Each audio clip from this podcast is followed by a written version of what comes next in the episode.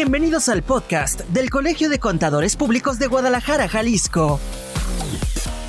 Queda con ustedes el anfitrión de este espacio, Víctor Montes Rentería.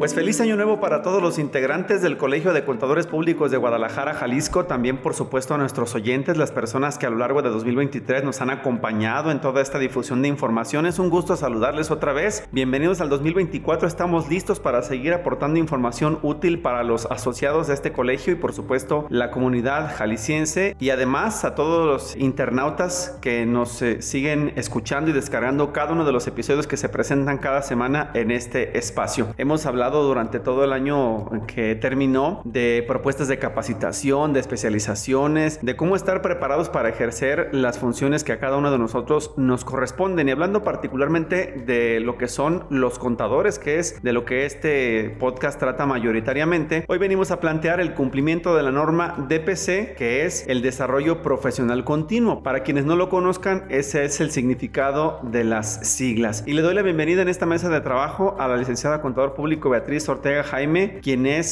socio fundador de la firma OS Consultores Tributarios y Legales SC, prácticamente de 2010 a la fecha. Cuenta con especialidad en impuestos, maestría en impuestos, pero es, por supuesto, presidente de la comisión de PC aquí del colegio. Beatriz, ¿cómo estás? Qué gusto saludarte. Gracias por acompañarnos. Muchas gracias, Víctor. Buenas tardes. Bien, pues la norma de desarrollo profesional continuo. Esto es para quienes a lo mejor no están muy familiarizados, un tema importante en este colegio porque evidentemente hablamos de que el estar siempre preparados para las funciones que nos toca desempeñar, pues es cosa de todos los días. Entonces, me parece importantísimo que el colegio haya dedicado un apartado específico que es el desarrollo profesional continuo, que incluso se convierte en una norma. Eh, Beatriz, ¿a partir de cuándo se convierte, según el histórico que tenemos de información en este colegio, una obligación para los miembros del colegio? Sí, mira, la norma de desarrollo profesional continuo es una disposición fundamental que debe cumplir cualquier asociado al Instituto Mexicano de Contadores Públicos y de sus federadas. Esta norma nació en 1979. En ese momento era un acreditamiento voluntario porque así lo empezaron a manejar. Ha pasado como 40 años o más que ha estado evolucionando y finalmente es en 1992 cuando la norma empieza a ser ya obligatoria para todos los asociados al Instituto Mexicano de Contadores Públicos y sus federadas. En el caso de, del histórico me llama la atención que no era obligatoria. De repente tenemos algunos, algunas personas esa complicación de que si no es forzosamente necesario hacerlo, no lo hacemos, ¿no? Y como que nos cuesta mucho trabajo disciplinarnos en ese punto. Seguramente en algún momento del tiempo el colegio y el Instituto Mexicano dijo, a ver, esto tiene que institucionalizarse y comienzan a trabajar en ello, ¿no? Claro, sobre todo porque lo que busca el instituto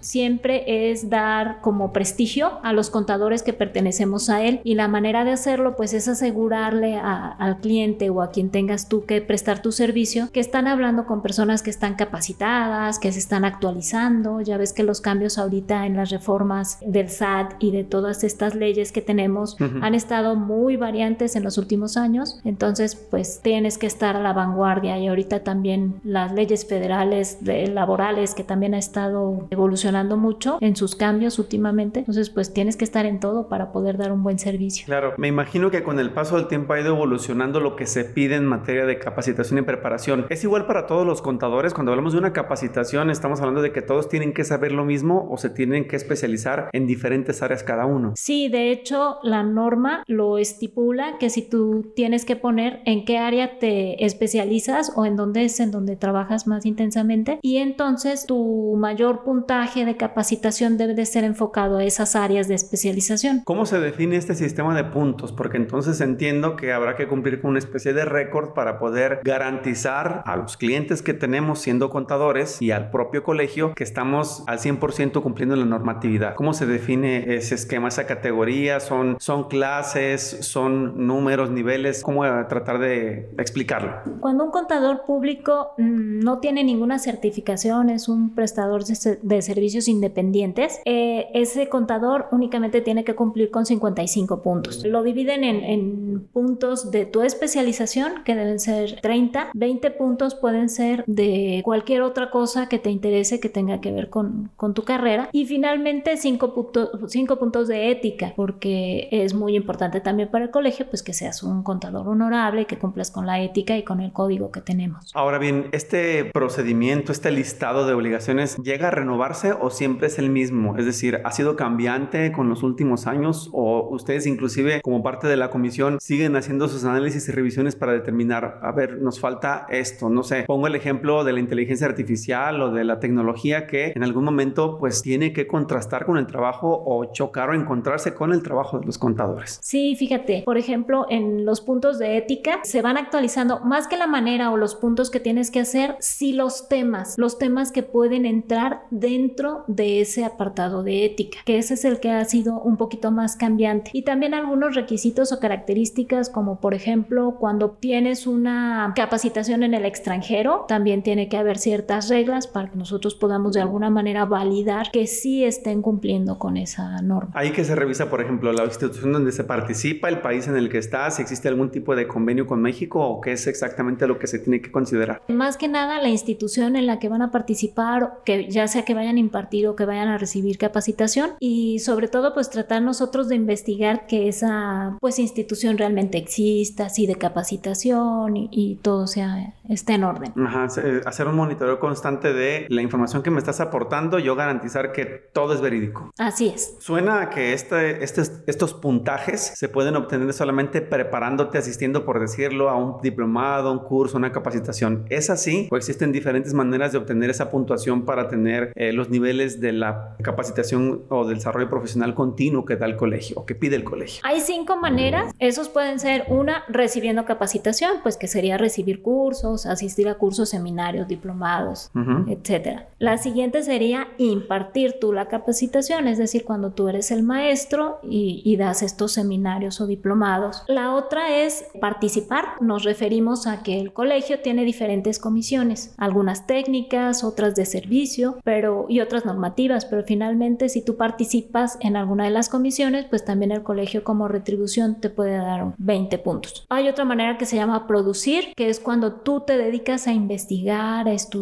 y bueno, finalmente sacas un artículo, una tesis cuando estás en un posgrado o un libro o alguna opinión o incluso cuando mm, tú publicas un boletín en, dentro de la revista del colegio que tenemos aquí. Y la última manera es la de realizar un examen. Cuando tú no eres un contador certificado, puedes hacer tu examen único de certificación o el, el examen por disciplinas. Y si no, hay un examen en donde tú haces que en noviembre tú tienes que avisar que no alcanzaste a juntar los puntos y entonces quieres hacer el examen de actualización en donde tú demuestras que sí tienes los conocimientos actualizados. Me llama la atención este de los posgrados y los doctorados porque evidentemente pues va de la mano. Te estás profesionalizando con una institución de renombre, hablemos no sé, de la Universidad de Guadalajara, la alma mater de la mayoría de todos los contadores en, en, el colegio, por no decir todos, y pues que en ese momento la tesis, la tesina o el proyecto de resolución de algún trabajo en específico sirve para sentar un precedente, no es lo mismo, pero comparándola con, con la Suprema Corte, una jurisprudencia que sirva para el resto de los contadores. Esa parte se puede entonces combinar y tú demuestras ante el colegio o ante la comisión de PC que tienes algo para aportar a la comunidad y a la sociedad en general, ¿no? Así es, es importante eso porque pues sí se les pide que sean pues estudios actuales, pues que no sea algo que ya esté muy estudiado, que sea algo nuevo. Incluso también los profesores sinodales de los exámenes y los maestros que asesoran las tesis también pueden obtener puntos por esto. Me asalta también una pregunta. Ahora que estamos grabando un podcast, ¿sirve o, se toman en cuenta puntos cuando, por ejemplo, el integrante del colegio participa en conferencias o en entrevistas en medios de comunicación, en charlas, en mesas de debate para tratar temas también fiscales o eso no está todavía considerado como parte del desarrollo profesional continuo? Sí, las mesas de discusión sí están, tal cual como la grabación de podcast, no tanto, pero, pero sí, sí, las mesas de debate y, y eso sí está considerado en la norma. Te invitan a un foro, participas, no sé, por decir ejemplo, en la televisión pública, en el canal 44 de la UDG, y entonces ya forma parte de tus horas de, de capacitación o desarrollo profesional continuo. Sí, claro. Siempre y cuando sea algo pues que puedas demostrar que hiciste, no hay ningún problema. ¿Habría que pedir una constancia al medio de comunicación? Más bien, cuando ya nos dicen en dónde fue y que fue público y que se puede constatar, con eso es suficiente. Ustedes ya lo documentan, verifican el testigo y adelante. Sí, así es. De acuerdo, pues haciendo una recapitulación, porque no lo vas a creer, pero ya llegamos a la mitad del podcast. Em, haciendo una recapitulación, eh, ¿cuántos puntos entonces se necesita cumplir por año? El que no está certificado cumple con 55 puntos. El contador público certificado necesita cumplir con 65 puntos. Y bueno, hay algunas variantes. Por ejemplo, si son maestros académicos que se dedican la mayor parte de su tiempo, entonces ellos nada más tienen que cumplir con 40 puntos. Si son certificados, cumplen con 50. También los gubernamentales están en el, mismo esquema, más o menos. Porque por obvias razones prácticamente están todo el tiempo actualizándose, ¿no?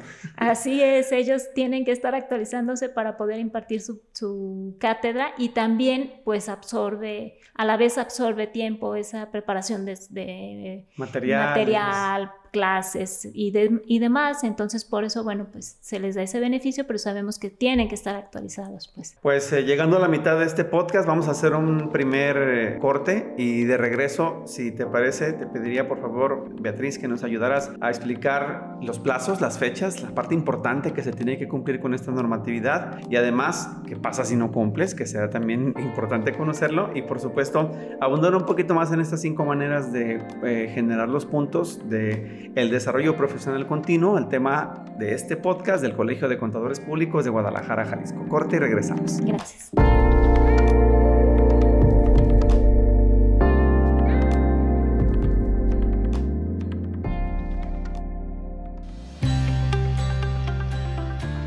Participa en la conferencia presencial o en línea Cierres Contables.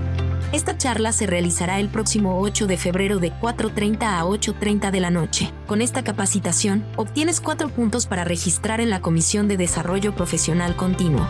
El cierre contable es un proceso operativo donde intervienen todas las áreas de la contabilidad, en el que se deben establecer procesos claros para tener un cierre eficiente. Por eso de la mano de expertos revisaremos los procesos de análisis de las cuentas de balanza, reintegros de fondos federales y la integración de la cuenta pública, además de la conciliación de las cifras contables presupuestales. Inscríbete en la página de internet del Colegio de Contadores Públicos o a través de nuestro número en WhatsApp 3329 67 70 85. En un mundo cada vez más cambiante, las empresas y los hombres de negocios deben prepararse para los retos que representa el comercio exterior. México es un socio comercial importante de diferentes países como China, Estados Unidos y los miembros de la Unión Europea. Por eso queremos invitarte al primer foro interinstitucional de comercio exterior. Agenda y suscríbete directamente en la página web del Colegio de Contadores Públicos de Guadalajara, Jalisco este encuentro presencial y virtual se realizará los días miércoles 10 y jueves 11 de enero de 2024 en el Colegio de Contadores Públicos de Guadalajara, Jalisco, con el tema El comercio exterior en México y su importancia en el desarrollo de las empresas y del país. Participa y conoce todo lo relacionado con las actividades de comercio exterior de manera directa e indirecta, las tendencias internacionales, las expectativas de crecimiento del comercio mundial, el mexicano y las de fiscalización de las autoridades aduaneras. Participan la Asociación de Profesionistas de Comercio Exterior de Manzanillo, el Consejo Mexicano de Comercio Exterior COMSE, Asociación Mexicana de Estándares para el Comercio Electrónico, la Asociación de Agentes Aduanales de Guadalajara AC y la Asociación Nacional de Importadores y Exportadores de la República Mexicana, así como el Colegio de Contadores Públicos de Guadalajara, Jalisco.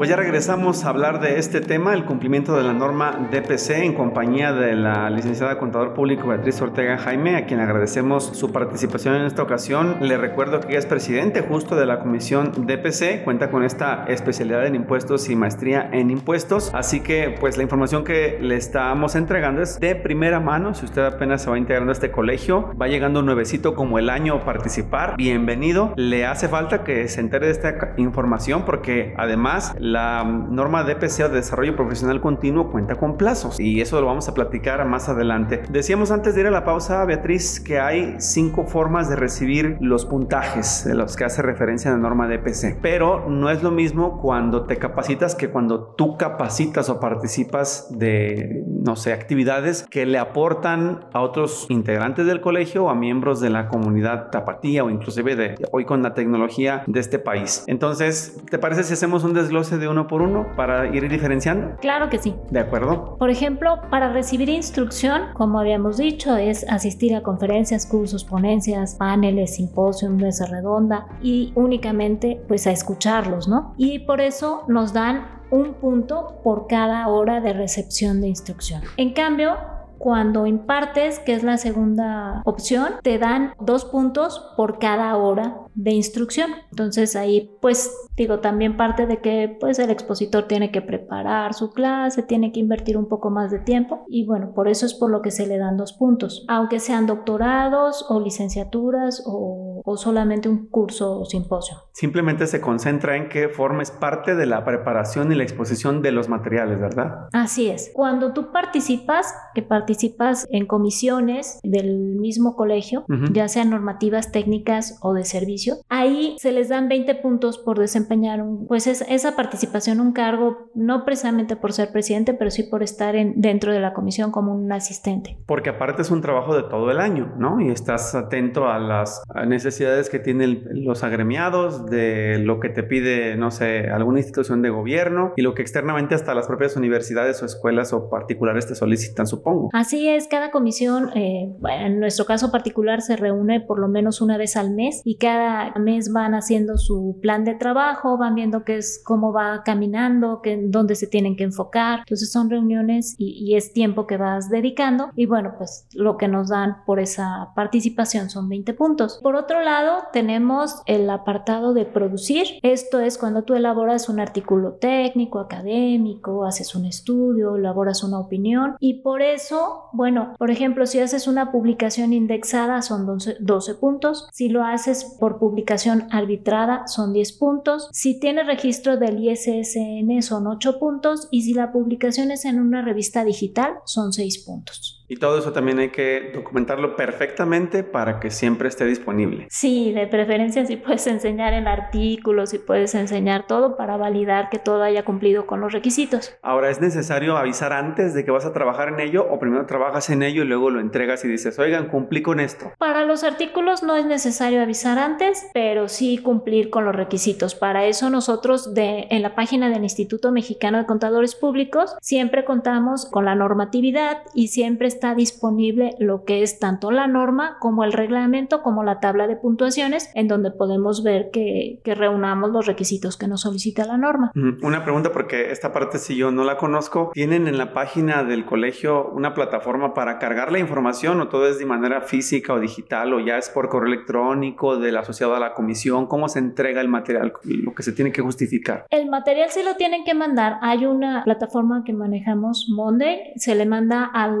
socio cada, desde diciembre se empieza a mandar, a veces en enero, uh -huh. pero se les manda un correo en donde se les recuerda que tienen que cumplir con la norma, cuáles son los formatos que deben de llenar y se les da, se les da una liga en donde ellos tienen que entrar, tienen que subir sus formatos, tienen que subir todas sus constancias que no sean del colegio y tienen que subir también toda su, su evidencia de cualquier otro trabajo, de cualquier otra manera que hayan obtenido uh -huh. sus puntos. En el caso de los documentos, de los textos o las revistas, no sé, en este caso especializadas, ¿se pide un tamaño máximo mínimo o no importa siempre que haya participado en la publicación es suficiente? Sí, con que participe es suficiente. Sí, porque me refiero a que, no sé, que tengas que entregarme 10 cuartillas, 20 cuartillas, no es necesario, ¿no?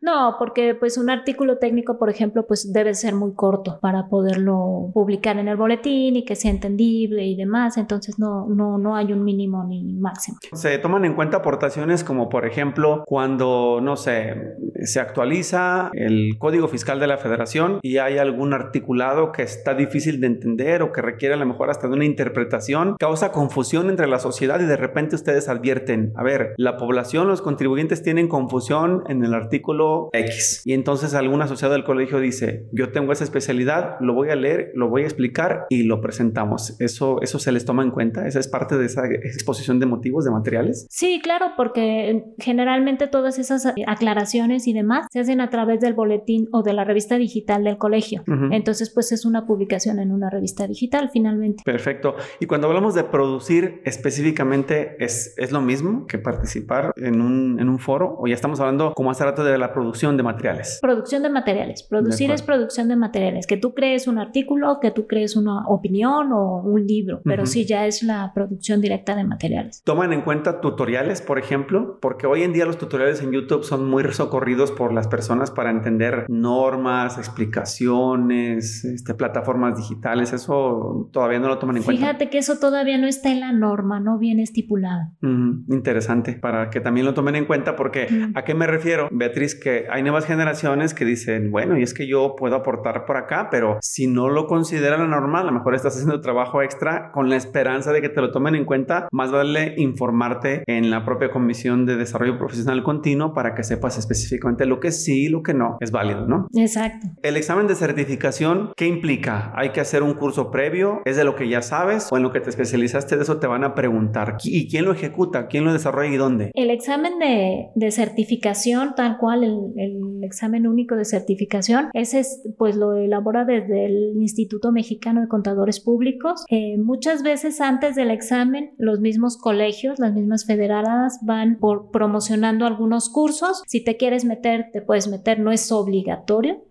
Sin embargo, pues el examen, el único de certificación tal cual, sí es de todas las materias que involucra la contaduría. Hablamos de auditoría, costos, normas de información financiera, seguridad social, incluso algunas partes de jurídico. Entonces, eh, sí es un examen algo pesado. De hecho, ese examen dura día y medio. Día y medio. Sí, entras en la mañana, te dan chance de ir a comer, vuelves en la tarde y regresas al siguiente día para terminar el examen. ¿Es un examen en papel o en computadora? La verdad desconozco, no, ah. no me ha tocado presentarlo. Ahorita, antes sé que era en papel, ahorita no sé si ya lo hagan en computadora. Yo creo pensar que sí. Claro, por lo que estoy entendiendo, me parece que es mucho más fácil participar aportando, ¿no? Para el propio colegio o para la sociedad que esperarte a la evaluación final. Sí, es más fácil, pero bueno, la certificación también trae sus, sus buenos este, frutos, ¿no? Por decirlo de alguna manera, porque bueno, empezando porque aquí en Jalisco la contaduría es una de las carreras que quieren hacer obligatoria la certificación. Todavía no ha terminado de, de poner bien las reglas, si nos va a valer el examen de certificación que se hace aquí, si hay que hacer otro, pero sí es una de las profesiones que quiere que se certifiquen. Aparte que los contadores públicos certificados son los que pueden dictaminar, ofrecer otro tipo de servicios al cliente. Además, pues bueno, aquí también llegar, si alguien está interesado en llegar a puestos de consejo, cosas de, del colegio un poco más arriba, también tiene que estar certificado. Tienes que cumplir para poder aspirar. ¿Esto es exclusivamente para las personas que habitan en Jalisco o alguna persona afiliada al Instituto Mexicano en Michoacán, Nayarit, Aguascalientes puede venir aquí y prepararse para cumplir el puntaje? Sí, de hecho, en, en todos los colegios entiendo, dependiendo la demanda de los que se inscriban, hay veces que el examen se hace aquí, a veces se puede hacer en México, a veces se puede hacer en Michoacán o en cualquier otro colegio.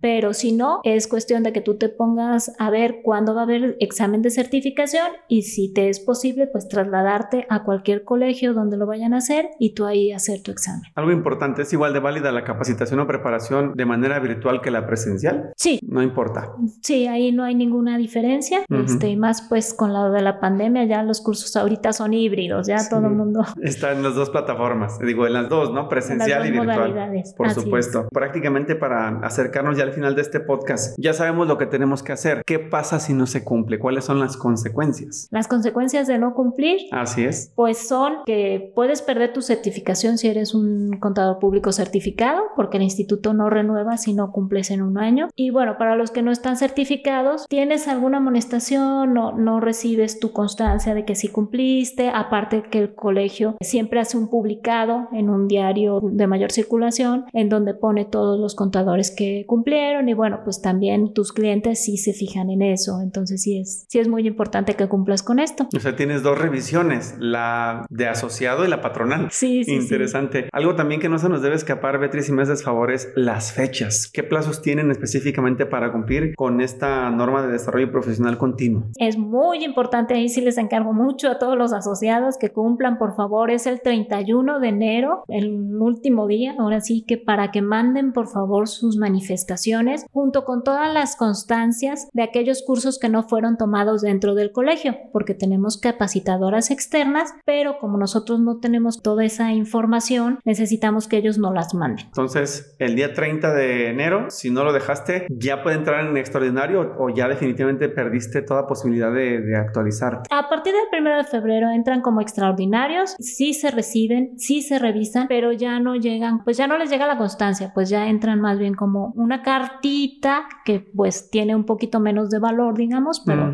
siguen diciendo que sí cumplieron con las normas. Y si ya no la presentan o en el dado de los casos que nos presenten sus manifestaciones, manifestaciones con menos puntos de los que son, pues entonces pues sí habría ahí una amonestación de que no están cumpliendo con los puntos. Y habrá que actualizarse y hay que invertir más tiempo, más dinero y más esfuerzo. Así es, y sobre todo los certificados si se meten en problemas. Por eso los invito a que por favor no lo dejen al último, traten de mandar sus manifestaciones antes, porque nosotros como comisión también nos ponemos en contacto con los asociados para ver cualquier punto, cualquier tema de aclaración y si podemos ayudarlos en algo, pues con mucho gusto los ayudamos y logramos muchas veces pues que logren cumplir con su meta. Y no se les olvide que en el colegio siempre hay seminarios, eh, maestrías, capacitaciones, charlas que le abonan a obtener esos puntos, ¿no? Sí, claro, siempre estamos en constante generación de cursos y con mucho gusto los impartimos. Pues ahí está la información, no se les olvide, mejor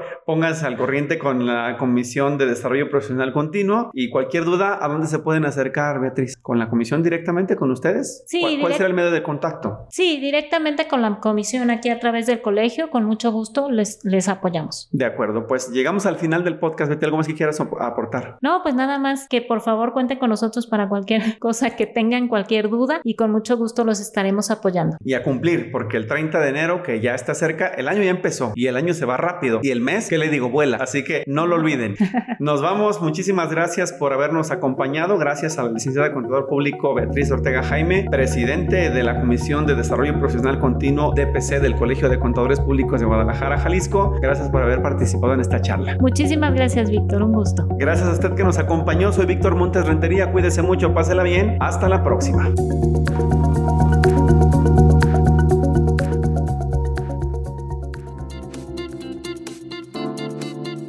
Esto fue todo por hoy.